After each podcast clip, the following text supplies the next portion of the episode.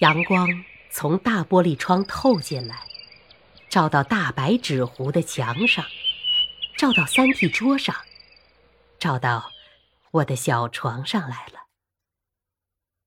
我醒了，还躺在床上，看那道太阳光里飞舞着的许多小小的、小小的尘埃。宋妈过来掸窗台、掸桌子，随着鸡毛掸子的舞动，那道阳光里的尘埃加多了，飞舞的更热闹了。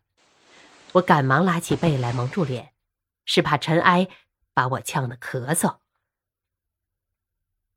宋妈的鸡毛掸子轮到来掸我的小床了，小床上的棱棱角角她都掸到了，掸子把碰到床栏上，咯咯的响。我想骂他，但他倒先说话了：“还没睡够呢。”说着，他把我的背大掀开来，我穿着绒褂裤的身体整个露在背外，立刻就打了两个喷嚏。他强迫我起来，给我穿衣服。印花斜纹布的棉袄、棉裤都是新做的，棉裤筒多可笑，可以直立放在那里，就知道那棉花够多厚了。妈正坐在炉子边梳头，倾着身子，一大把头发从后脖子顺过来，他就用篦子篦呀篦呀的。炉上是一瓶玫瑰色的发油，天气冷，油凝住了，总要放在炉子上化一化才能擦。窗外很明亮，干秃的树枝上落着几只不怕冷的小鸟。我在想，什么时候那树上才能长满叶子呢？这是我们在北京过的第一个冬天。妈妈还说不好北京话，她正在告诉宋妈今天买什么菜。买一斤猪肉，不要太回。宋妈梳完了头，用她的油手抹在我的头发上，也给我梳了两条辫子。我看宋妈提着篮子要出去了，连忙喊住她：“宋妈，我跟你去买菜。你不怕回南关的疯子？”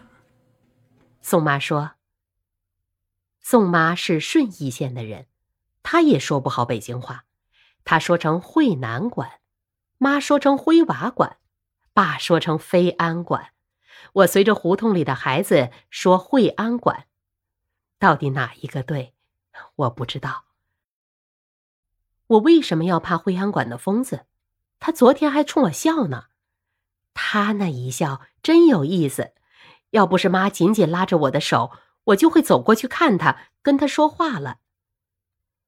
惠安馆在我们这条胡同的最前一家，三层石台阶上去就是两扇大黑门，凹进去，门上横着一块匾。